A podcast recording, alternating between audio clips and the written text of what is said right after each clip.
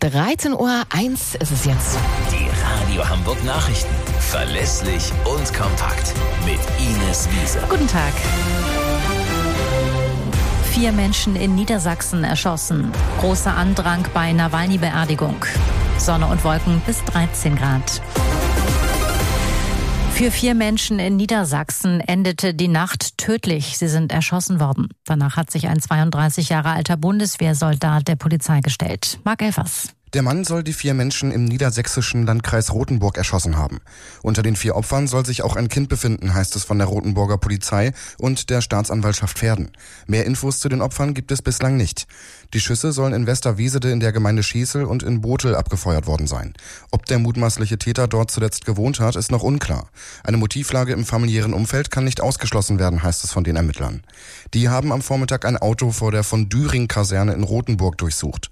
Ob die Tatwaffe aus dem Besitz der Bundeswehr stammt, ist noch unklar. Auch genauere Informationen zum Tatverdächtigen gibt es bislang nicht. Und im Auto des Bundeswehrsoldaten ist laut Polizei ein Molotow-Cocktail gefunden worden.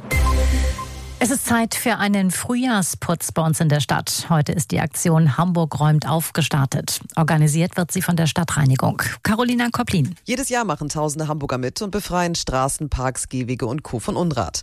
Im letzten Jahr sind dabei über 130 Tonnen Müll zusammengekommen, so die Stadtreinigung. Sie stellt die Handschuhe, die Mülltüten und sorgt dann für die Entsorgung. Auch dieses Jahr gibt es wieder spezielle Aktionen.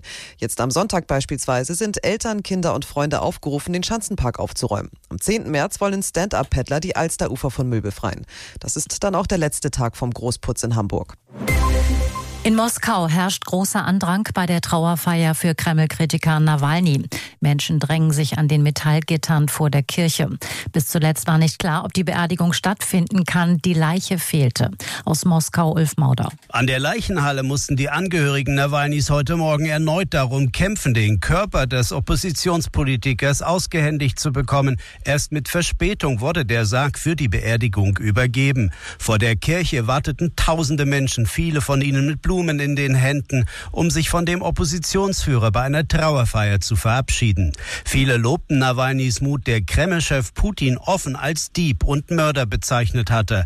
Und die Trauernden betonten, dass sie es als ihre Pflicht ansehen, Nawalny bei seiner letzten Reise zu begleiten. Und das waren die Nachrichten aus Hamburg, Deutschland und der Welt.